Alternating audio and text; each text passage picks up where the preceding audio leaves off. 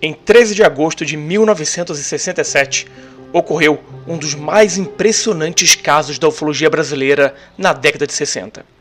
Inácio de Souza era casado com Maria de Souza e pai de cinco filhos. Ele era um homem simples e analfabeto, mas que era muito valorizado pelo dono da fazenda onde trabalhava e morava desde 1961. Ele nunca tinha visto um OVNI ou mesmo ouvido falar em discos voadores. Porém, no dia 13 de agosto de 1967, por volta das 4 horas da tarde, Inácio e sua esposa voltavam para casa em uma fazenda em Santa Maria, entre Pilar de Goiás e Crixás, no estado de Goiás. Ao chegar à sua residência, o casal percebeu que havia um objeto estranho na pista de pouso. Tal objeto tinha o formato de uma bacia virada de boca para baixo, tendo um tamanho estimado de 35 metros de diâmetro.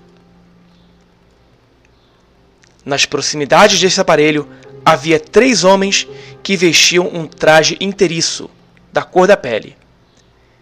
Inácio pensou que eles eram pessoas que foram visitá-los, mas que estava com um pouco de medo do tipo de avião que eles tinham.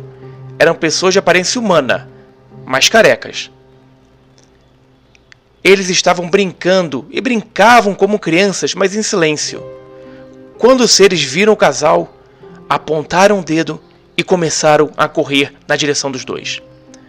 Inácio gritou para que sua esposa corresse para casa. Como estava com uma espingarda, ele atirou em um dos seres, o que estava mais próximo. Nesse momento, saiu do OVNI um raio, uma luz verde que acertou Inácio no peito no lado esquerdo. Ele caiu no chão. Sua esposa correu em sua direção, tomando-lhe a arma, mas os homens já estavam de volta ao objeto, que decolou em um voo vertical em alta velocidade e fazendo um barulho semelhante ao zumbido de abelhas.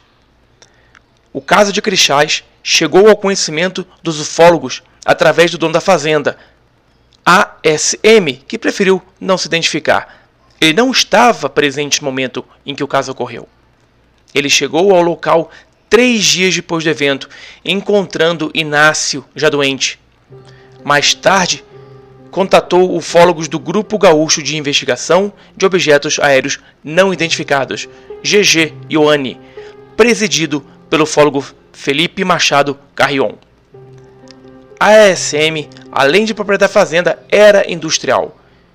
Ele deu seu relato para os ufólogos, dizendo que chegara à fazenda três dias após o evento e que não estava sabendo de nada. Ao descer do avião, a esposa de Inácio o esperava e disse que seu marido estava muito doente.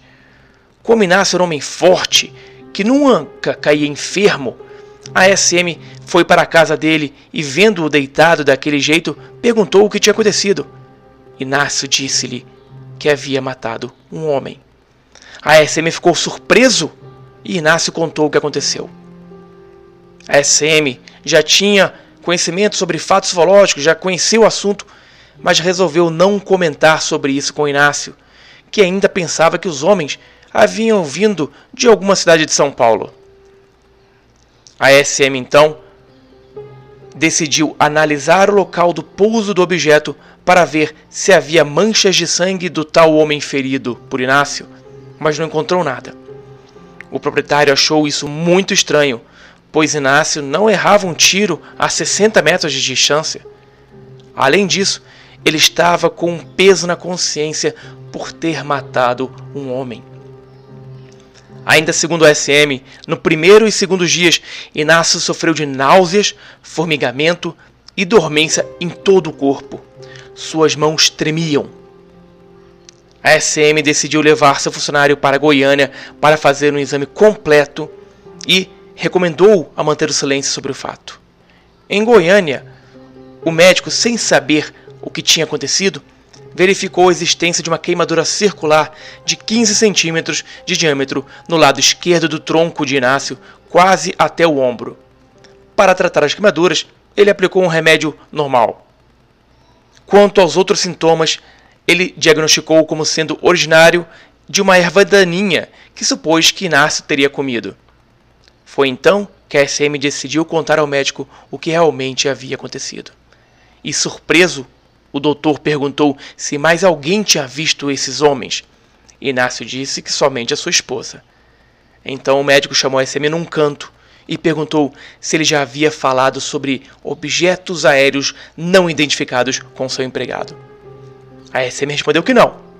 E então o médico decidiu perguntar a Inácio se ele já tinha visto em qualquer ocasião esse tipo de aeronave ou se alguém já tinha falado sobre isso com ele. A resposta foi não. O médico então decidiu pedir mais exames, exames completos, de sangue, urina e fezes. Quatro dias depois de ser colocado sob observação, Inácio foi enviado para casa. Surpreendido por não terem mantido o tratamento, a SM voltou ao médico que disse que Inácio estava sofrendo de leucemia e que não havia muito mais o que fazer. Inácio teria apenas 60 dias de vida, no máximo. Nos dias que seguiram, houve uma constante degradação no estado de saúde de Inácio. Ele apresentou em todo o seu corpo manchas na pele de cor branco amarelada, do tamanho de uma unha, ao mesmo tempo em que sentia dores terríveis. Quando faleceu, no dia 11 de outubro de 1967, ele estava muito magro. Mesmo em meio a tanta agonia, Inácio recomendou que sua esposa queimasse o colchão, a cama e seus pertences depois de sua morte. O caso Crixás revela o perigo que se esconde por trás de um contato imediato. Inácio possivelmente já sofria de leucemia antes desse contato. Com exposição à energia emitida pelo objeto, seu processo foi acelerado, resultando em sua morte 60 dias depois não é apenas um feixe emitido pelo OVNI que pode trazer prejuízos à saúde da testemunha. Aproximar-se destes objetos quando pousados, ou mesmo andar e permanecer por muito tempo dentro de marcas produzidas por suas aterrissagens é igualmente danoso à saúde. Igualmente perigoso é adotar uma postura agressiva diante do fenômeno. Aparentemente, os tripulantes desses objetos voadores não conhecidos, seja lá quem for, adotam posturas de não agressão, mas podem reagir agressivamente em caso de necessidade. Todo cuidado é pouco. E você? Atiraria em um ser desconhecido? O que você faria? Deixe seus comentários e compartilhe o canal com seus amigos.